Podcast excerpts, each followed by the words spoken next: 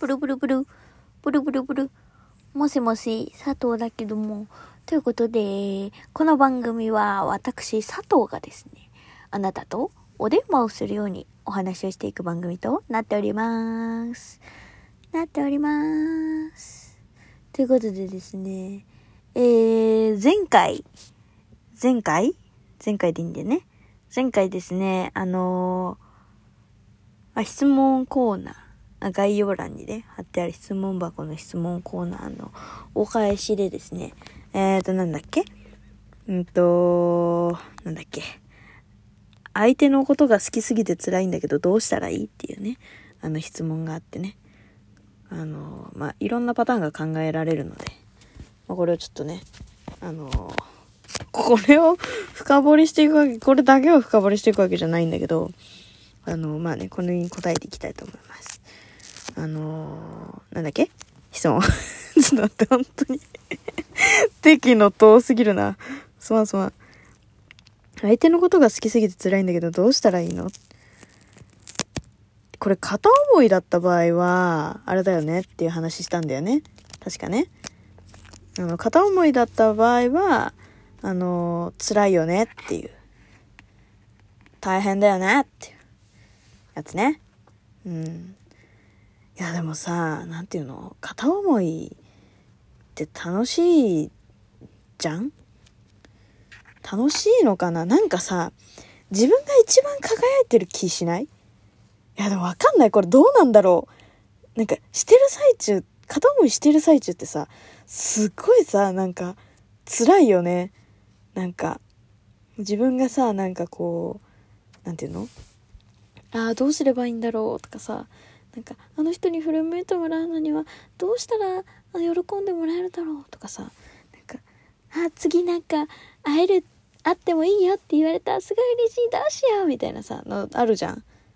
なんかそういうのをさ、その、なんか、相手にどう思われてるだろうとかさ、なんか服決めなきゃとかさ、なんかそういうさ、振り向いてもらうための努力みたいなさ、やつを惜しまないやん。なんかそういうのがさ、すごい楽しい。楽しいなんて言うんだろう。苦しいんだよ当時の本人っていうのはすっごい苦しいんだけど、でも、その、なんていうの、後々、自分が、何、叶ったにしろ、叶わなかったにしろ、なんか思い返してみると、片思いの時期って割と楽しいと思うんよ。楽しい、なんて言うんだろう。あの頃、輝いてたな。自分、みたいな。なんかそんな感じになると思うんですよ。少なからず私はなってたんですけど、え、ならなかった？みんな。ならなかった？私だけ？いや、なんかね、いや、本当にね、そういうのあると思う。だからね、あのー、辛い、辛すぎて、辛い？辛すぎる、つけすぎて辛い？時は、その、なんて言うんだろう。楽しんじゃえばいいと思うんだよな。いや、わかんない。なんか、あでもどうなんだろうね。じゃあその当時は辛いんだよな。どうしてたんだっけ？もう、はるか昔のことすぎて。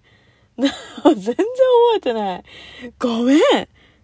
次回に持ってくねとか言ってきながら、この、このさ、答えマジで本当に申し訳ないって感じなんだけど。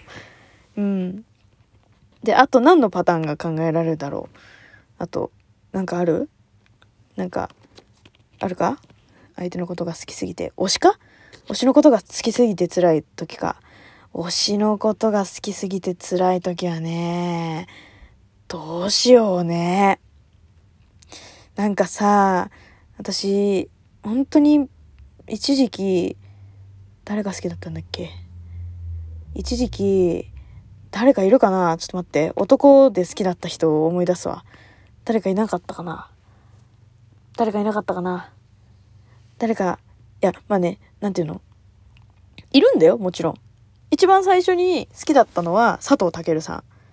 佐藤健さんが好きで、で、えっと、写真集買ったこともあったかな。なんか写真集っていうかね、なんて言うんだろう。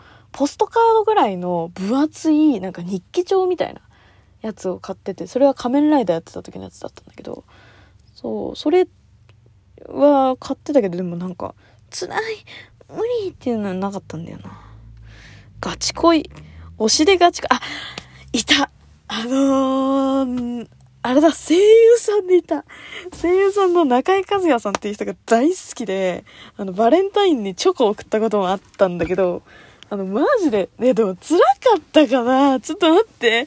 え、今も大好きなんだけど、なんか、今は、なんか、ああ、中井さんね、やってるね。うん、頑張ってるね。みたいな、なんか、親目線なんだよね。でも、でも、その当時、もう40だから今50代くらいでいらっしゃるのかなそう。なんだけどね。うん。えちょっと待って。やばい。やばい。推しで好きって言っても、なんか、あれだな。なんか好きすぎて辛いみたいなのないな。どうしよう。ごめん。力になれないわ。力になれない。だって、他のパターン考えるね。あと他のパターン何がある？え、な、何で相談してきてる？逆に。相手のことが好きすぎて辛い。あと何、何のパターンがあるかな？あと、あれ？なんか、両、両思いで好きすぎて辛いってことある？ある？旦那さんのことが好きすぎて辛いとかある？でもそれ結ばれてるから別に幸せじゃんね。ある？そういう、そういうパターン？もしかして。そういう、そういうパターン？何も手につかないとかある？え、でもさ、逆に、逆にさ、もしそのパターンだったとしてよ。もしそのパターンだったとして、なんか、なんか、あの人のことが好きすぎて、なんか、なんかずっと付き合ってるんですけど、なんか、なんて言うんですか、その、周りの、周りになんか女の人とかがすごいたくさんいて、なんかずっと不安で辛いんです、みたいな人だったら、なんか、逆に別れた方がいいんじゃないって思っちゃうけどね。うん。だってさ、付き合ってるのはあなた一人じゃん。って思う私だけ？不安になる？不安になるか。え、でも自信持っていいと思うよ。だって付き合ってんだからあんたいや。他複数人と付き合ってそうだなって思ったら携帯を見た方がいいし、あのー、ていうの？付き合ってんのって 付き合ってるのっていうか、お前他に男いいんだろ男じゃねえよ。女いいんだろって言った方がいいと思う。それはね。うん。それはそうだと思うんだけど、あの、そういうタイプじゃなさそうな場合、うん、だからなんかどいつもどっかほっつけ歩いてて不安ですって言うんだったらなんかあのー、そういうのをした方がいいと思う。うん。可能性があるのであればね。でも可能性がない、なくて、なんかずっと彼のこと考えちゃうんですとか、なんかそういうのだったら別に、なんでそういうことしてんの？時間の無駄じゃね？って思っちゃう。あ、ごめん。私だけ？時間の無駄じゃね？って思ってしまうな、私は。申し訳ないが。うん、だって、あなたのことが好きで付き合ってんだし、うん。って思うな私は、うん、だって他の人と付き合ってないんだからあなたのことが好きで付き合ってくれてるわけでしょ？彼氏はだからさ別に自信持っていいと思うんだよなうんいや不倫されてて浮気されててそれでもなんか私の元に戻ってきてくれればいいから別にそんなの気にしないみたいな人の考えてることは正直うん、わかんないんだけど、でもそういうのじゃないじゃん。きっと。そういうのだったら今すぐ別れてビンタしてぶん殴って踏んづけて、お前の顔なんか二度と見たくねえよ、ハゲって言って別れた方がいいと思うけど、でもそういうのじゃないのであれば、うん、別になんか自信持っていいんじゃないかなって思いますね。ええ。ああとなんかある？な、なんかパターンある？全部言った？あとは？えっと、男性から女性のパターンもでも逆のパターンだからな。あとなんかあるか？両思い。両方とも好きじゃない。それ片思いだもんな。あとは、あ、あれか、女性から女性とか男性から男性とか。いやーでもそれはね、難しいよね。同性が好きっていう場合はさ、もう、なんていうの？な、ど、どうすればいいんだろうね。私の友達はバイの子がいるんだけど、その子は、あのー、こう、友達として好きっていうことにしてた。もう自分自身で。一緒に入れるだけで幸せって言ってたね。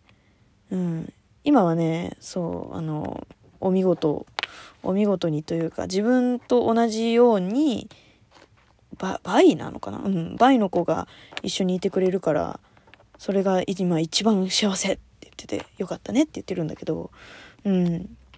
でも、そうだね。そうだね。そういう時が一番辛いかもね。どうすればいいんだろう。私もでも、倍じゃないからな。それはね、うん。でも、そうだね。でも頑張って告白してみると、その、その友達、私の友達は、バイの子は、その、どうしてその、同じような子が見つかったかっていうと、えっと、実は会社の同僚で、で、その、なんか、同じ雰囲気を感じたのかな？なんかね、その、思い切ってその話をしてみたら、実は私もそうなのってなって、え、じゃあさ、一緒に暮らす？みたいな話になって、今一緒に同棲してるんだけど、そう。もし他に好きな人ができたりとか、だから男性が好きになったりとか、他の女性が好きになったりとかしたら、その別に引っ越せばいいし、みたいな話もお互いでしてるみたいで、そうそうそう。だからなんかそういう関係になれる可能性もあるから、うん。だから別に何て言うんだろうな。その、思い切って、こう、カミングアウトしてみても、いい方向に転ぶ可能性もあるから、だから、うん、そんなにね、こう、何て言うの、今はほら、前みたいにもう10年前とかみたいにさ、その、は？ホモキモみたいなのはさ、だいぶなくなってきてるじゃん。そう、だから別に、そう、その辺はね、意外とね、近くにね、ゲイの人とかね、バイの人とかね、レズの人っているから。うん。